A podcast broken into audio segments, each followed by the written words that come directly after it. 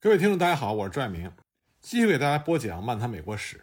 上次我们说到，当墨西哥独立之后，墨西哥政府对于美国人涌入墨西哥采取的是比较宽容的政策。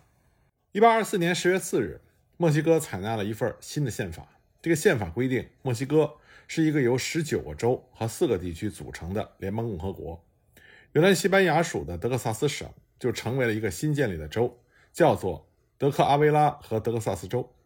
首府是塞尔提约，这个新首府位于原来的省会圣安东尼奥以南数百英里处。战后的墨西哥满目疮痍，百废待兴，国库也缺乏足够的资金来维护专业的军队，再加上当时的德克萨斯地区人迹罕至，所以墨西哥就大力的支持引入移民拓荒者，并且允许其武装，以实际控制领土，并且抵御印第安人的势力。这是墨西哥政府。放宽当地移民政策的主要原因，在德克萨斯划分的二十四块殖民地上，除了一块是以墨西哥裔的拓荒者占人口多数以外，其余的殖民地都是以美国的拓荒者所控制。到了一八三零年的时候，德克萨斯的美国人已经达到了一万六千人。随着美国移民人口的增多，这个地区和墨西哥政府的矛盾也就越加的尖锐。首先呢，按照墨西哥政府的政策。只要你在墨西哥取得了土地，你就成为了墨西哥公民，你就应该学习西班牙语，并且转化为天主教信徒。可是美国的这些移民者，他们从来就没有真正成为过墨西哥人，他们保持着自己的语言和方式，在文化上和美国人更为共同。这些和美国的文化联系，就使得美国的移民者更加认同美国，而不是墨西哥。再一个呢，就是奴隶制的问题。墨西哥的美国移民者大多数是来自于美国南方各州，奴隶制仍然是合法的。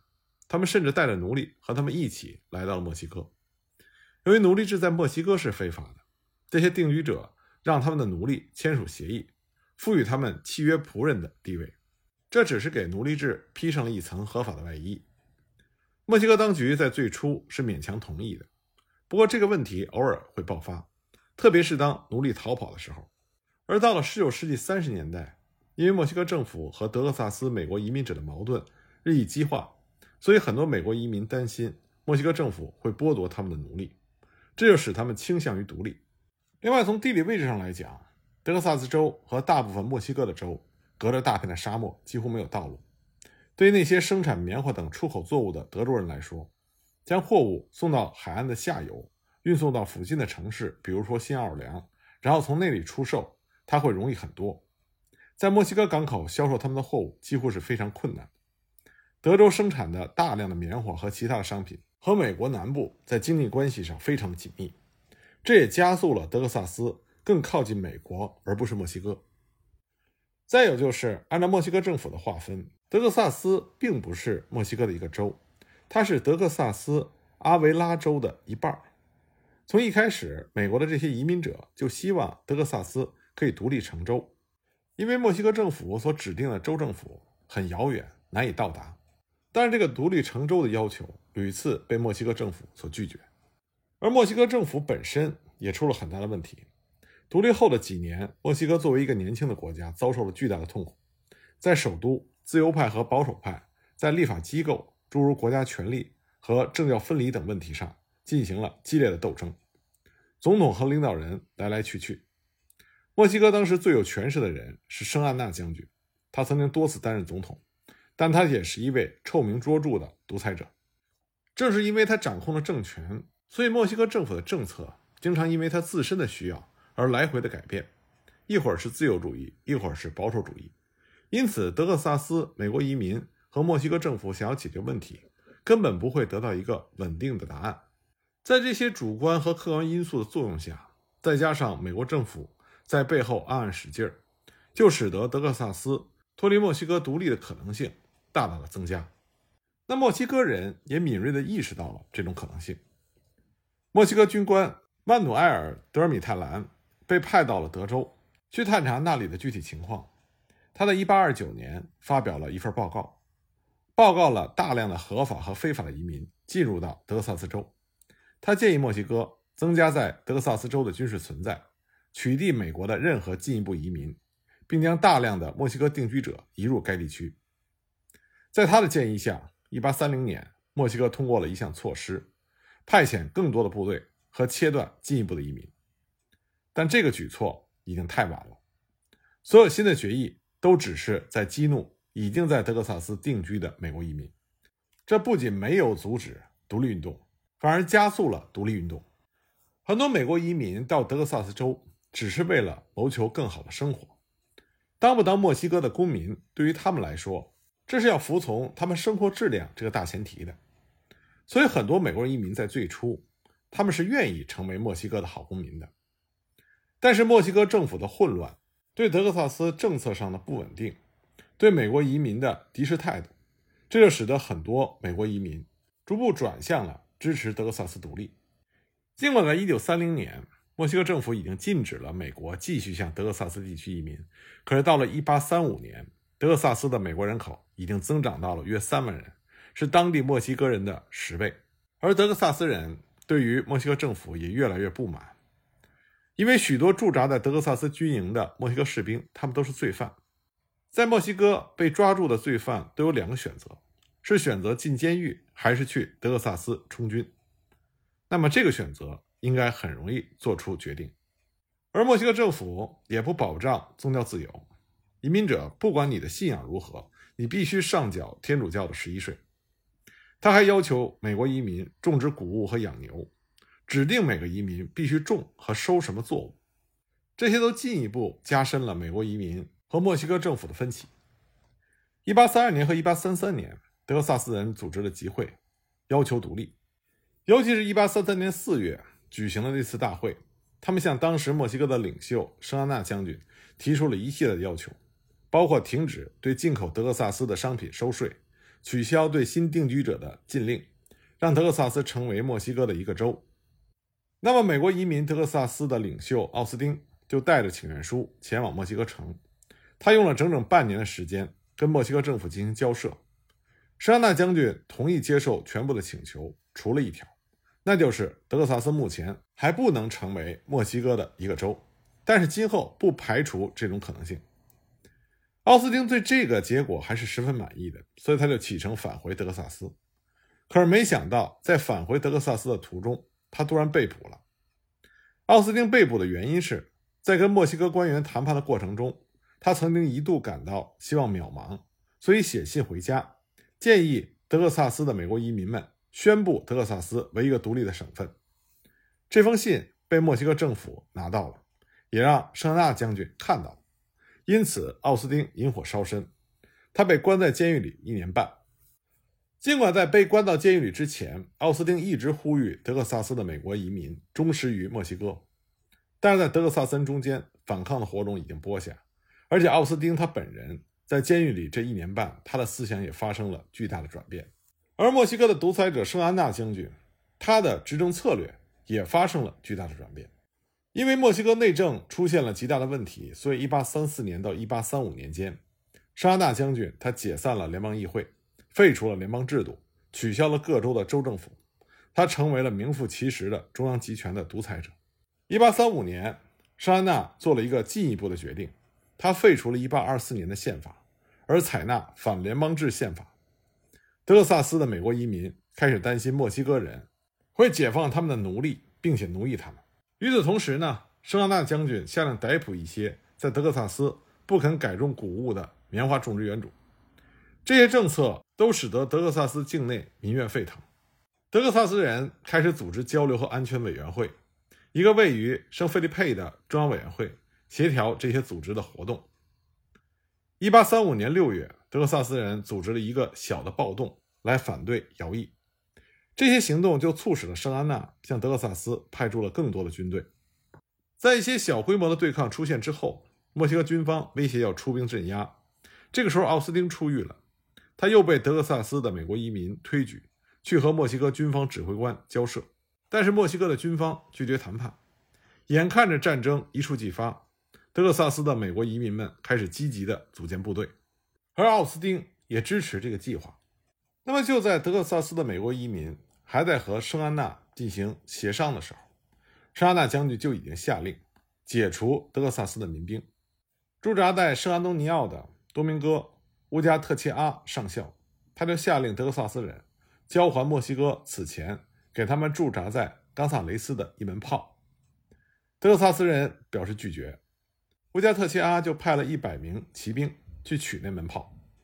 墨西哥的骑兵到达冈萨雷斯附近的瓜达鲁佩河的时候，河里正好在发大水。当时只有十八名德克萨斯人在抵抗他们。墨西哥人因为洪水无法渡河，所以他们在河边立了一个营地。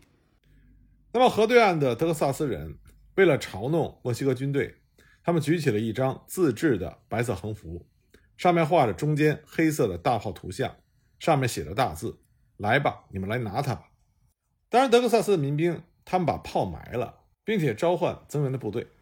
双方对峙了数天之后，德克萨斯一方的增援到了。1835年10月2日，德克萨斯人发起了攻击，墨西哥军很快就撤退了。双方并没有爆发激烈的作战。伤亡的情况呢，只有德克萨斯一方有一个人在侦察的时候坠马受伤。当时圣安娜将军派到德克萨斯掌控局势的是他的妹夫德克斯将军。在他得知冈萨雷斯的情况之后，他立刻派兵增援。十月五日，他率领着大量兵力出发，但是由于他无法找到适应的运输，所以他大部分的补给都留在了拉巴西堡。十月六日，德克萨斯一方开始向拉巴西堡进军，他们并不知道德克斯将军已经出发了。他们本来的打算是要扣押德克斯，因为他们得到消息，德克斯的身上有五万美金的军费，他们想拿到这笔军费。来充实德克萨斯的部队。十月十日，德克萨斯人进攻拉巴西堡。经过三十分钟的作战之后，拉巴西堡投降。只有一名德克萨斯人受伤，一到三名墨西哥士兵阵亡，三到七人受伤，估计有二十名墨西哥士兵逃跑。他们向临近的墨西哥兵营报了警。这些兵营的部队居然放弃了他们的兵营，一起聚集到了利潘迪特伦堡。因为拉巴西堡是墨西哥军队的物资存放地，所以德克萨斯人没收了十万美金以上的食物、毯子、衣服和其他的储备。在此后的三个月中，这些储备被分散到了德克萨斯军各团。此后数日之内，德克萨斯军继续在拉巴西堡聚集。奥斯丁下令一百人在当地驻守，其他人参加德克萨斯军追踪德克斯将军的军队。当时留下驻守的这一百个人，他们的指挥官是迪米特。在大部队离开几天之后，迪米特就开始主张进攻利潘迪特兰堡。他相信占领这个堡垒可以保护前线，提供一个重要的防御位置，同时呢，能够鼓励墨西哥政府中的联邦派战胜中央专制派。十月三十一日，迪米特派遣一批人去攻占利潘迪特兰堡。他们在十一月三日傍晚到达那里，没有放一枪一弹。就占领了这座人少的堡垒。第二天，德克萨斯人就拆除了这个堡垒。就在他们打算撤回拉巴西堡的时候，外出巡逻的墨西哥军回来了。双方展开了小规模的战斗，持续了三十分钟。最后，墨西哥军撤退。那么，在这支墨西哥军撤退之后，只有贝克萨的德克斯将军率领的墨西哥军还留在德克萨斯。德克萨斯人控制了墨西哥湾的海岸。这就造成了与墨西哥内地的联络必须通过内陆进行。由于当时的交通不便，德克斯将军无法快速的要求获得补给和增援。这个时候，德克萨斯人占据了上风。奥斯汀很快就把聚集在冈萨雷斯的德克萨斯人变成了一支统一的军队。十月十三日，奥斯汀率领着新成立的德克萨斯军开往贝克萨，去剿灭德克斯的墨西哥军。一个星期之后。他们来到了萨拉多河，开始了贝克萨围攻战。奥斯汀曾经派了一个信使去见德克斯，要求墨西哥人放下武器，但是德克斯的回答是：墨西哥不会屈服于外国人的命令。奥斯汀率领着德克萨斯军就向贝克萨移动。十月二十七日，他命令詹姆斯·包伊和詹姆斯·范宁率领先遣队去选择下一个营地。那包伊和范宁就选择了。康塞普西恩传教站，认为这里比较容易防守。不过奥斯汀给他们的命令是：当找到地方之后立刻返回。可是包伊和范宁违背了奥斯汀的命令，他们只派了一个信使去告诉奥斯汀修道院的地点。奥斯汀得到汇报之后大怒，他下达命令说假如再有军官不服从他命令的话，那么这些军官将受到军事法庭的处置。从这件事情我们可以看到，当时德克萨斯军与其说是一个正规的军队，倒不如说是一个松散的民兵组织。那么德克斯将军发现德克萨斯军暂时被分成了两部分，所以他就派他的手下乌加特齐阿上校带人去进攻包伊和范宁的部队，这就爆发了康塞普西翁战斗。而这次战斗呢，也被不少历史学家认为。是德克萨斯独立过程中的第一次大规模的战役，不过这也是德克斯将军最后一次向德克萨斯军发起的主动进攻。在交战中，因为墨西哥的骑兵没有办法在树木茂盛的河底地形上进行有效的战斗，而且墨西哥步兵的武器射程要比德克萨斯人的长枪短得多，因此几十名墨西哥士兵被杀，而德克萨斯一方只有一名士兵死亡，墨西哥军队遭遇了惨败。正是因为胜利的比较轻松，所以德克萨斯人对他们的长枪产生了依赖，并且对墨西哥军队产生了轻视的心理。德克萨斯的志愿者们只有很少或者完全没有职业士兵的经验。到了十月初，很多人开始想家了，而且气候变冷，粮食的分配也变少，很多士兵生病了，有些人开始离开，而且多数人的离开并没有得到正式的允许。不过十月十八日。一群被称之为新奥尔良灰制服的美国志愿者加入了德克萨斯军。他们和大多数德克萨斯的志愿者不同，因为这群人看上去更像是正规的士兵。他们穿着军装，携带有装备良好的枪、足够的子弹和一定的纪律。他们和其他新到的德克萨斯部队一起，想要和墨西哥军作战。而这个时候，奥斯汀辞去了他的指挥官一职，去美国充当德克萨斯的使节。那么德克萨斯人就选举了爱德华·伯里森作为新的指挥官。十月二十六日，伯里森获得消息，说一支墨西哥的运输队以及大约五十到一百名墨西哥士兵，距离贝克萨只有五英里。但是德克萨斯人的内部意见不齐，几乎发生了叛乱。最终呢，还是平息下去了。伯里森派包伊和威廉·杰克率领了骑兵和步兵去拦截这个增援的墨西哥部队。在此后爆发的小战斗中，墨西哥人丢下了他们的驼包，撤回了圣安东尼奥。不过，德克萨斯人得到的也只是马的饲料，所以呢，这次战斗也被称之为饲料战斗。饲料战斗短暂的提高了德克萨斯军的士气，不过之后天气继续变冷，德克萨斯军的士气再次开始下降，士兵们开始不耐烦。伯里森这时候建议放弃围困，撤回到格里亚德，等到春天再来。不过他手下的意见不一致。当时本杰明·米拉姆上校站起来说：“谁愿意跟着我进攻圣安东尼奥？”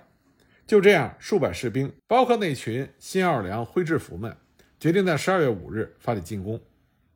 米拉姆和约翰逊上校各带着一支人马冲入圣安东尼奥。此后的数日中，他们进行了巷战，不断的逼近墨西哥军守卫的中心广场。不过，十二月七日，米拉姆上校。被墨西哥的狙击手射杀。十二月九日，德克斯将军和他的大部分人都退守到了贝克萨外围的阿拉莫。德克斯计划反攻，但是他手下的骑兵军官害怕自己会被德克萨斯人包围，拒不执行这个任务。眼看着手下的士兵已经丧失了斗志，十二月十一日，德克斯将军向德克萨斯军投降。根据投降的条件，德克斯和他的手下必须离开德克萨斯。而且不再反对1824年的宪法。他走之后，德克萨斯就没有正规的墨西哥军了。很多德克萨斯人认为战争已经结束了，而德克萨斯军的指挥官伯里森也说：“我们现在的战争结束了。”他在12月15日辞职回家，而约翰逊上校接过了指挥权。不过这个时候他手下只有400人。不久之后，更多的德克萨斯志愿者和来自美国的志愿者到达，他们还带来了更重的炮。这就使得德克萨斯军产生了对墨西哥的想法。在此之后，有几股德克萨斯的武装力量都曾经想把战争带到墨西哥去，不过最终都没有能够实现。这主要是由于他们缺乏物资和军费的支持。不过这些行动也消耗了德克萨斯的人员和补给。德克萨斯人对于战争已经结束的判断实际上是错误的。尚恩纳绝对不会让德克萨斯脱离他的掌控。那么很快，圣安娜就率领着一支他称之为德克萨斯行动军的军队杀向了德克萨斯，这就爆发了美国历史上著名的阿拉莫之战。